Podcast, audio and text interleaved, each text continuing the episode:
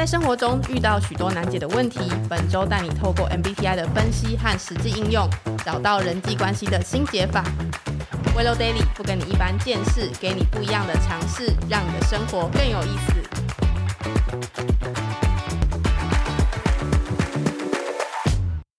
Hello，大家好，我是节目主持人婷婷。Hello，大家好，我是 William。相信很多人听过我们其他集的节目，一定有很多的收获，让我们在呃生活当中有不同的健康的小尝试，然后对于生活有非常大的帮助。那因为呢，我们一直没有机会跟大家好好介绍我们到底是谁。那今天特别邀请威廉来跟我们介绍我们的频道。那第一个是想要问威廉，为什么我们要就是 Podcast 要叫做不跟你一般见识呢？呃，我们当初会定这个名字，其实想了很久，但是我觉得其实现在在网络上或者生活上，其实接触得到的健康知识其实是蛮多的。那多到有点就是不知道怎么分辨哪一些可以应用，哪一些就是看看就好这样。所以我们就有点像是精选。选了一些真的我们自己团队觉得很相信跟觉得很帮助我们的一些健康知识，把它收集完以后，也邀请到我们一些合作的好朋友们，然后一起来采访他们。觉得有点就是想要用一个比较好笑的方式来呈现，所以有点就是想要说，哎，不跟你一般见识，不跟你吵，但是我们希望我们所传播的、分享的这些知识，真的可以帮助大家改善大家的健康状况，这样。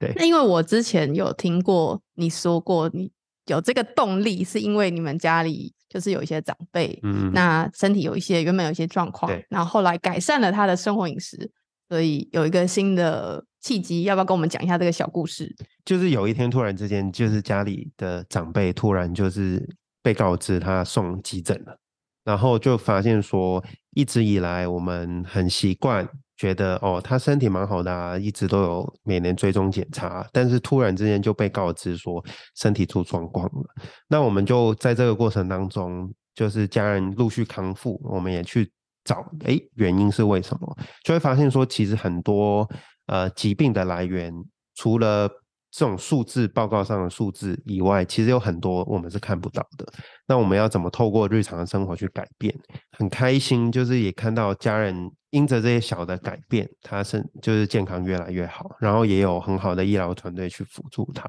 所以我们就有点像是这个心路历程开始了我们这个频道这样。了解，所以就是有一个自己自身的体会之后，觉得真的需要好好重视健康的一些尝试。嗯，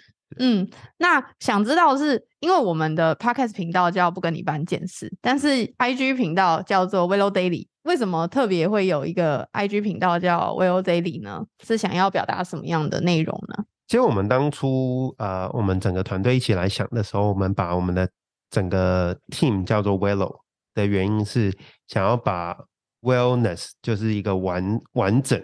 跟 hello 结合在一起。就是我觉得一个是我们一直想要追求的一个完整的健康，跟一个比较轻松的方式，用 hello 的方式来表达，所以我们就把我们的整个方向定做 Wello。那 Wello Daily 当然就是希望每一天透过我们分享一些跟 Wello 有关的知识，然后可以放在我们的 IG 上面，所以我们最后把我们的 IG 账号叫成 Wello Daily。所以就让大家追踪的朋友们也可以享受每一天快乐健康的生活。没错，那也请大家在 Podcast 持续追踪我们，不跟你一般见识哦。那也欢迎大家在 IG 里面寻找 Willow Daily，尝试不一样的健康尝试，让你的生活更有意思。接下来我们要跟大家分享，就是因为之前我们的节目频道大的内容大部分是跟身体健康相关的，但是本周又特别跳到就是跟 MBTI 有关。那威廉要不要跟我们分享一下是什么原因你会觉得想要跟大家聊聊 MBTI 呢？呃，其实因为是呃，我们很相信身体的健康，其实跟我们心理健康是其实是息息相关的。就是说，很多时候我们发现说，其实很多身体的状况都是可能我们压力太大啊、心情影响啊、睡得不好等等去造成的。因为我在成长的过程当中，我觉得 MBTI 这个工具其实帮助了我蛮多。也透过介绍 MBTI 给你们认识的时候，其实我发现说，这个对大家的心理健康其实有一点帮助。所以也希望透过我们不跟你一般见识频道，可以跟大家分享一下这个对我很有用的工具。呃，也想知道是为什么是特别谈先谈 MBTI。其实 MBTI 为什么想要先来分享 MBTI？其实呃，我觉得我发现说最近身边好像越来越多朋友开始去接触。然后开始知道、听到说，哎，MBTI 十六型人格等等的。那当然，这个好像过去这两三年在韩国也非常的流行，所以在一些韩综里面常出现，也是因着身边的人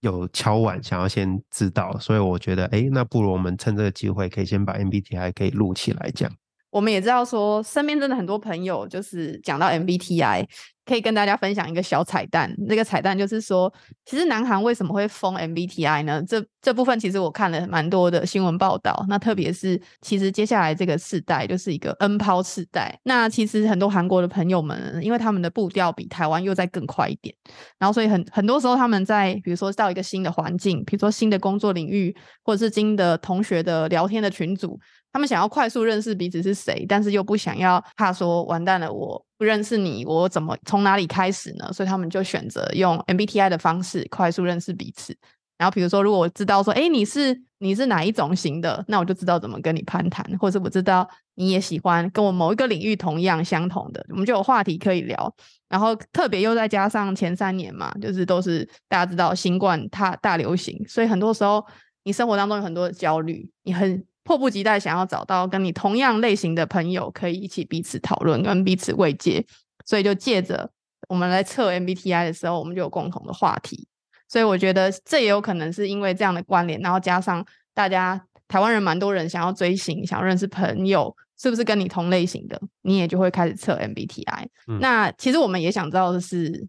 进阶，想知道那 MBTI 知道之后。因为有的人是，比如说心境或者环境，我就会改变。嗯，那不知道 MBTI 我现在测，跟我比如说过十天后测，或者是我因为发生什么样重大的变故，我再测，会不会不一样？或者我们再回回溯一步好了，就是大家听到 MBTI 到底 MBTI 是什么？那 MBTI 其实它全名就是叫 Meyer Myers Briggs Type Indicator，它是一对母女在二战后开始。推广的一个理论，那 MBTI 其实跟每个人都有关，因为 MBTI 它主要是来分析我们怎么处理我们的信息，跟我们去怎么做决定的。那也是在这个过程当中，我们就会发现说，就是会自己内在消化这些讯息，还是说我们比较常跟外界去交流。讲它有八个英文字母的组成，所以它会最后得出十六种不同的 type。或者类比，所以它有些中文翻译会叫它十六型人格。这样，那回到婷婷你刚才的问题，就是说，就是我在不同时期测的 MBTI，其实它有没有机会不一样？其实 MBTI 它，如果大家有做过 MBTI 的测验，可不管是网网络上还是纸本的，付费还是免费的，其实它是这样子的，它都会告诉你说，你不要尽量不要 overthink，你不要过度。去猜这个问题背后要问你的是什么。另外就是你尽量在十二分钟内完成，或几分钟内完成，因为他想要你用一个最没有压力底下的你去回答这个问题。如果我们呃回想说我们在成长当中。可能我现在三十几岁，那我可能回想说，可能我在人生五六岁时候是最没有压力，那你就用那个时候的你来回答这些问题。那为什么要这样子呢？因为有些时候我们可能在工作里面，或者在我们的家庭环境里面，其实他跟我本来的习惯的方式可能不一样，不习惯的方式底下会造成这些压力，所做的选择可能分析出来就会有变化。嗯，那再加上其实 MBTI 它也不是一个绝对，就是说。我是内向，我就是绝对内向。嗯嗯，只是有一部分我还是会外向的。嗯，所以测出来有可能会不一样。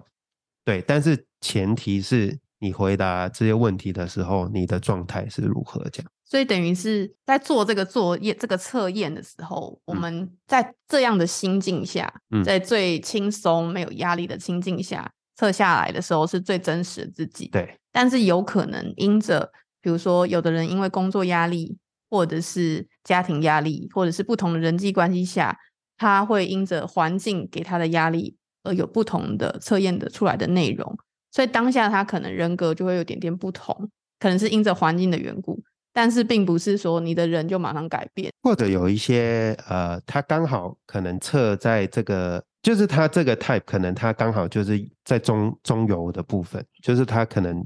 比较靠近中间，所以他可能在某一些特定的角色里面，他会有些切换就比较快这样。但有些是比较靠呃这个天平的两边，他就比更难去比较就几率会更低去改变了这样。那有没有可能说，比如说啦，就是他在这个家庭的角色，啊，通常是属于比较是帮助者的角色，所以可能。今天 leader 的角色是交由给别人，他今天就比较没有那么没有那么 E，比较 I 一点，会有可能是这样吗？你的意思是说，如果我本身一个帮助者呀，然后其实我家里，比方说我爸爸或妈妈，他是一个领导者，耶，那如果他把这个交给我，嗯，以后我会不会变得更内向？